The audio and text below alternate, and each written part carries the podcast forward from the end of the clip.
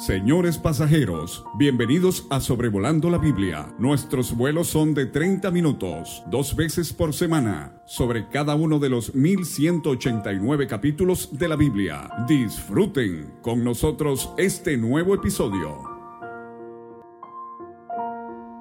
Hola hermanos y hermanas, les saluda David Alves Hijo y estoy muy contento de que me acompañen y que estén con nosotros una vez más en Sobrevolando la Biblia para estudiar juntos otro capítulo de la palabra de Dios. El capítulo que tenemos por delante el día de hoy es jueces 17. Y en este capítulo se nos habla en el primer versículo que hubo un hombre del monte de Efraín que se llamaba Micaía en los capítulos 1 a 16 de jueces, el enfoque es sobre las vidas y las proezas de los distintos jueces de Israel. En los capítulos restantes, capítulos 17 a 21, no se enfatiza el hecho de que hayan sido eventos que se llevaron a cabo en un orden cronológico, son más bien historias que enfatizan la terrible y la nefasta condición en la que se encontraba la nación de Israel. En los capítulos 17 a la primera parte del capítulo 20 hay absoluta confusión religiosa, porque leemos de dos levitas distintos haciendo lo que no les correspondía involucrados en adoración pagana y en adulterio. En los capítulos 20, en su segunda parte, y 21, hay absoluta confusión militar al haber guerra contra la tribu de Benjamín, no de enemigos, no dentro del pueblo mismo, una de sus propias tribus. En estos capítulos del 17 al 21 no se mencionan jueces ni líderes que gobernaran a Israel en el temor de Dios. Es todo lo contrario. El Espíritu Santo no nos explica la razón por la que nos proporciona estas historias al final del libro que no se relacionan con algún juez o algún gobernador, pero las historias hablan por sí mismo. El Espíritu Santo nos está dando un último vistazo en este libro de jueces de las circunstancias tan reprobables en las que se encontraba Israel. No sabemos exactamente cuándo se llevaron a cabo los eventos que se describen en estos últimos capítulos, lo que sabemos es que se habrán llevado en los días de Finés, porque en el capítulo 18 y versículo 28 se menciona a Finés estando vivo.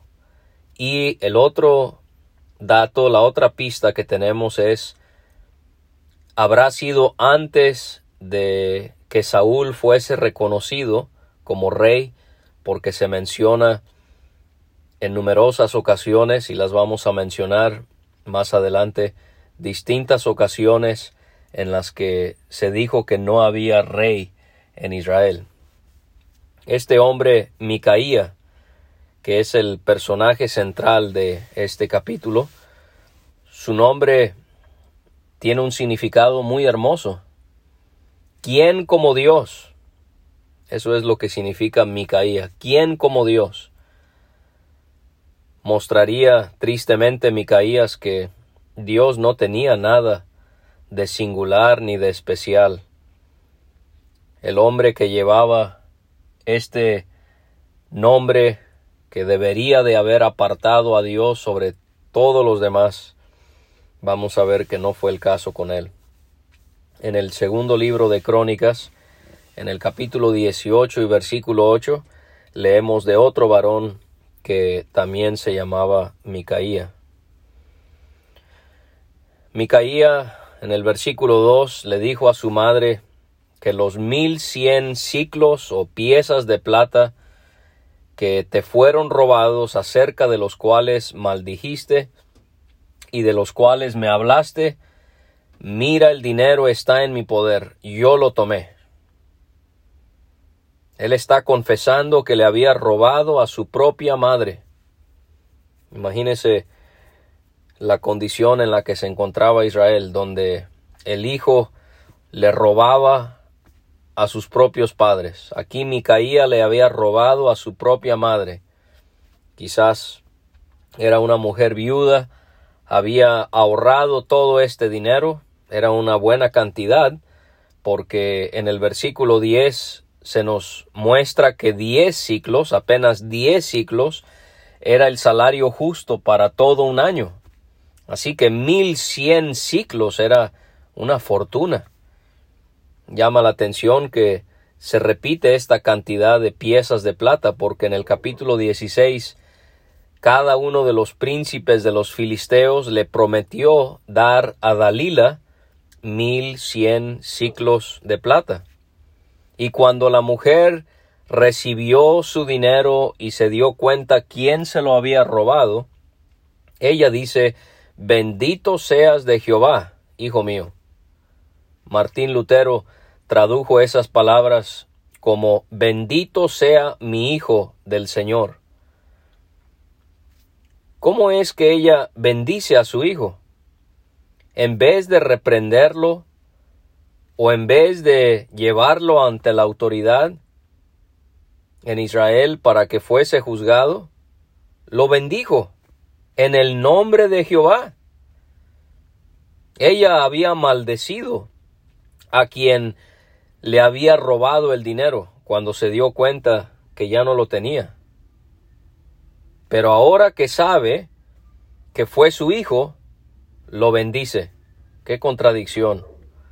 Y aquí podemos ver cómo es que padres, madres pueden tener una influencia tan negativa sobre sus hijos. Y esto lo vamos a ver con Micaía. Y entonces él le devolvió su dinero a su madre y su madre le dijo, en verdad he dedicado el dinero a Jehová por mi hijo, para hacer una imagen de talla y una de fundición. Ahora pues yo te lo devuelvo. Aquí la cosa empeora, porque ahora el dinero va a ser dedicado para emplear, para hacer imágenes habla de imagen de talla, una obra de escultura, especialmente en madera o piedra, y también habla de fundición, imágenes de talla, imágenes de fundición. De fundición es darle forma a algo derritiendo eh, algún metal.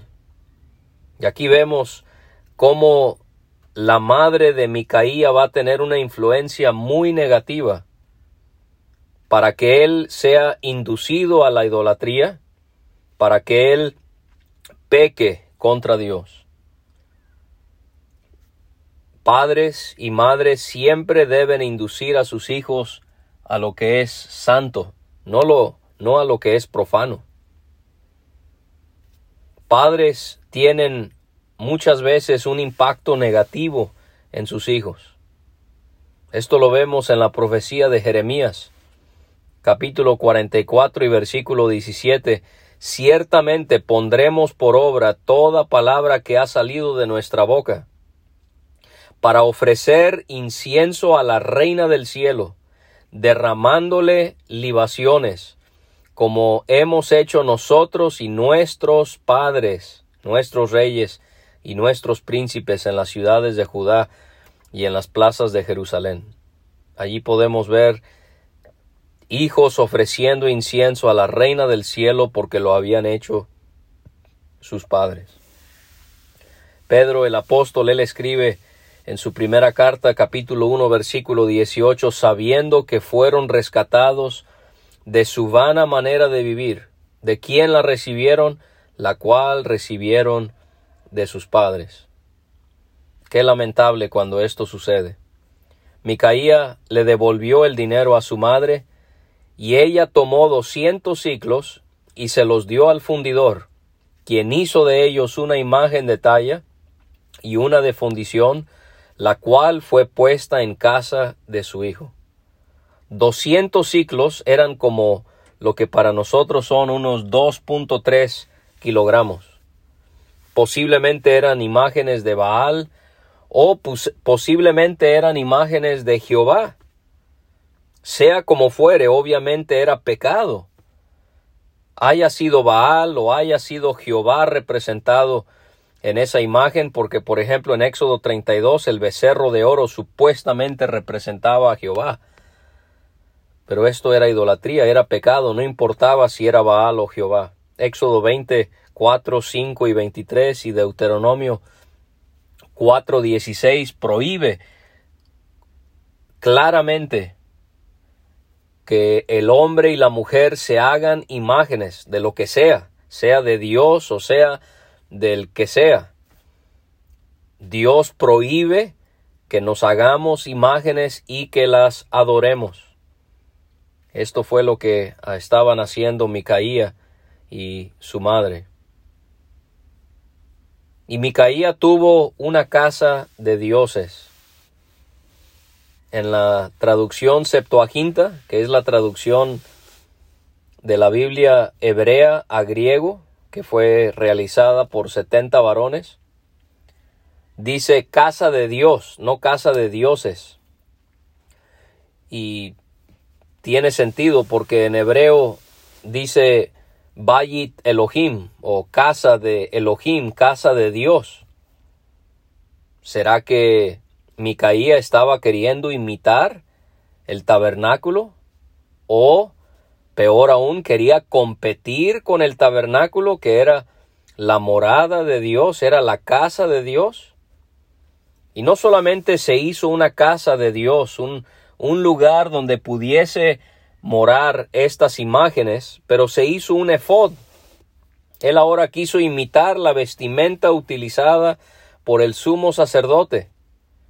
El efod era el delantal de azul, púrpura, carmesí y lino torcido que usaba el sumo sacerdote.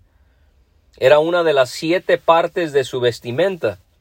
El efod estaba costurado con hilos de oro. Imagínese lo precioso que era. Tenía dos sombreras, sobre cada hombrera iban trenzas de oro y engastes de oro y dentro de los engastes iban, iban piedras de ónice. Grabadas sobre las piedras iban los nombres de las tribus de Israel. También el efod tenía su cinto, que era de obra primorosa, porque eran varios colores entretejidos que iba con el efod y el cinto y el efod eran del mismo material y de los mismos colores. Entonces hizo su casa, mandó hacer sus imágenes por medio de su madre, hizo un efod, hizo terafines. Terafines es la, es la palabra en hebreo imágenes o ídolos. Y para para estas personas que eran idólatras, estas imágenes supuestamente guiaban les dirigían en lo que debían hacer, pero también les predecían el futuro. En Zacarías capítulo 10 y versículo 2 leemos de adivinos usando terafines. Pero no terminó allí. Micaía consagró a uno de sus hijos para que fuera su sacerdote. Al consagrar uno de sus hijos para ser sacerdote, Aquí vemos la oscuridad espiritual de este hombre. Al pensar que él tenía la autoridad de establecer su propio sacerdocio en su casa de ídolos, pensar que él tenía la autoridad de reconocer sacerdotes o levitas cuando solo Dios tenía la jurisdicción, la potestad de hacer tal cosa. Esto era indebido, Claramente, porque Micaía era de la tribu de Efraín, no de la tribu de Leví. Él sabía que estaba actuando mal, porque cuando aparece un levita, uno que sí era de la familia adecuada, lo reconoce, lo busca inmediatamente para que sea un levita, un sacerdote en su casa de ídolos. La idolatría se propagaría fuertemente en Israel de aquí en adelante. Las cosas estaban peor, ahora están mucho más peor. Y van a seguir así. En los tiempos de los reyes, Israel se va a entregar por completo a la idolatría. Y en el versículo 6 encontramos esa frase, en aquellos días no había rey en Israel. Cada uno hacía lo que bien le parecía. Esta frase solo se repite en esta última porción del libro, lo que le mencionaba al inicio. Capítulo 17, versículo 6, aquí capítulo 18, versículo 1, capítulo 19, versículo 1, capítulo 21 y versículo 25. El Espíritu a través de esta frase está acentuando el desorden y la crisis espiritual en, que se encontraba la nación. Esto es para explicar el porqué de las acciones inaceptables de Micaía, quien hizo lo que quiso conforme a su parecer. Ahora aparece otro personaje en la historia. Había un joven de Belén de Judá, de la tribu de Judá, el cual era levita y forastero allí. No era de Belén, era forastero. Belén no era una de las cuarenta y ocho ciudades de los levitas. Parece ser que andaba de lugar en lugar ofreciéndose como levita para ser remunerado. Era un asalariado. Esto lo va a ver al aceptar rápidamente lo que le va a ofrecer Micaía. Así hay hoy personas que supuestamente predican el Evangelio y enseñan la palabra y son asalariados, no trabajan, no hacen la labor por la que supuestamente fueron encomendados. Solo van de conferencia en conferencia y van a esta asamblea y a la otra y solo dan su sermón y ese es el, ese es el alcance de su, de su servicio y lo hacen por la remuneración económica por la que reciben. No, la persona que realmente sirve a Dios va a trabajar el trabajo que es duro, que es sucio, que es difícil, va a poner manos a la obra y va a hacer el trabajo que realmente Dios quiere que él haga. Micaía no corrompió a este hombre, no era ningún inocente. Él ya estaba corrompido. ¿Por qué estaba en Belén? ¿Por qué salió de Belén? ¿Qué había hecho en Belén? ¿En qué problemas se había metido en Belén? ¿Qué daños había causado en Belén? La otra cosa es, nos dice aquí el espíritu que era joven. ¿Cumplía con el requisito de tener treinta años para servir como levita? Quizás esto también es una muestra del pecado que prevalecía en Israel. Los israelitas dejaron de ofrendar a Dios y por lo tanto los levitas se quedaron sin sustento. Quizás este levita andaba de lugar en lugar por esta razón. Dios le había advertido a Israel de no descuidar a los levitas. Deuteronomio 12, 19, ten cuidado de no desamparar al levita en todos tus días sobre la tierra. Y este hombre partió de la ciudad de Belén de Judá para ir a vivir donde pudiera encontrar lugar. Y llegando en su camino al monte de Efraín, vino a casa de Micaía. Suena muy sospechoso. Como alguien así de la nada llegó exactamente al hogar de un hombre que estaba obsesionado por conseguirse a un levita que pudiese hacerse cargo de, de esta casa de dioses que él tenía de esta casa de, de, supuestamente de Dios para adorarle y venerarle y necesitaba un levita y fíjense nomás, llega este hombre exactamente a su hogar. Y Micaía le dijo, ¿de dónde vienes? Y el levita le respondió, soy de Belén de Judá y voy a vivir donde pueda encontrar lugar. A Micaía le dijo, quédate en mi casa y serás para mí padre Sería como padre para él porque lo respetaría, lo honraría. ¿Por qué? Porque sería su sacerdote. Serás para mí padre y sacerdote. Y yo te daré diez ciclos de plata por año, vestidos y comida. Y el levita se quedó. encontramos a un levita siendo mantenido por un hombre depravado, en vez de ser sustentado por el bondadoso y el generoso Dios que tenemos. Micaía quizás pensaba que esto legitimaría su casa de ídolos.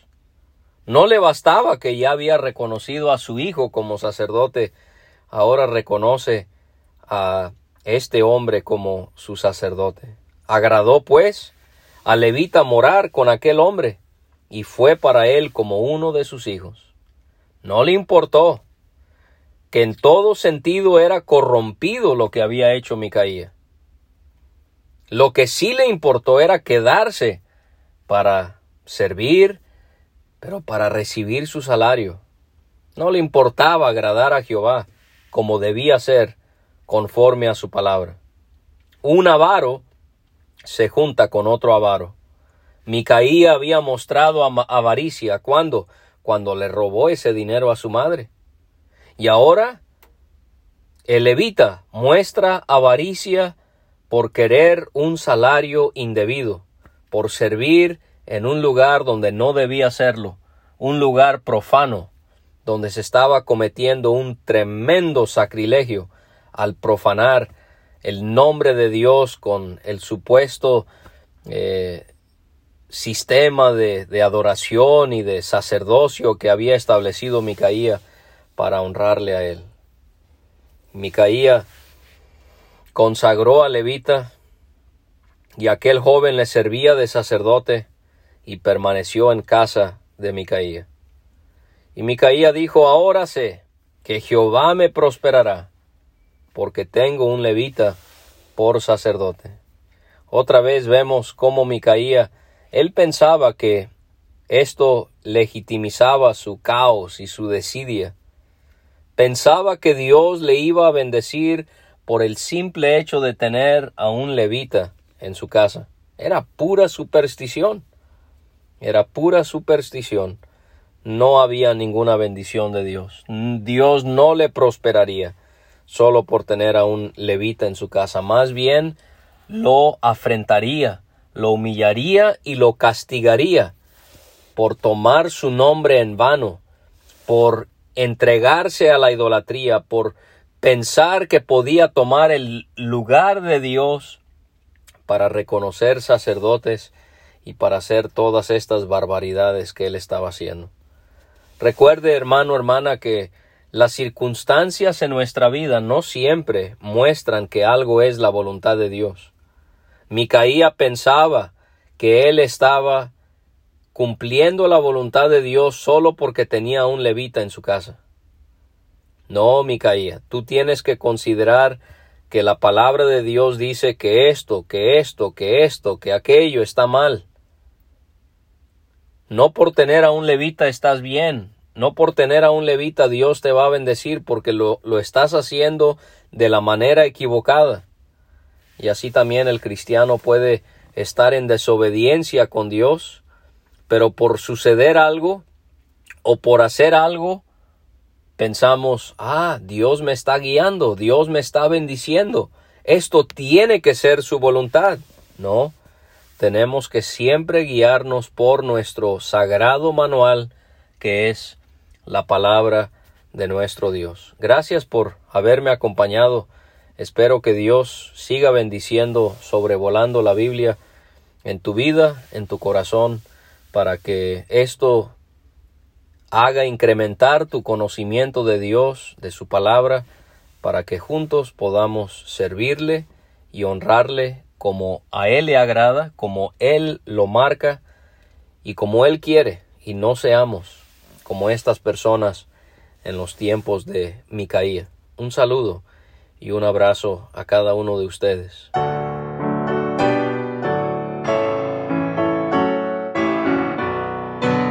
Muchas gracias por escuchar. Puede conseguir todos los episodios de Sobrevolando la Biblia en aplicaciones de podcast como Spotify o Pocket Cast para recibir dos audios por semana a su WhatsApp. Envíe un mensaje al más 52 322 349 2258 y no olvide añadir este número a sus contactos. Hasta la próxima.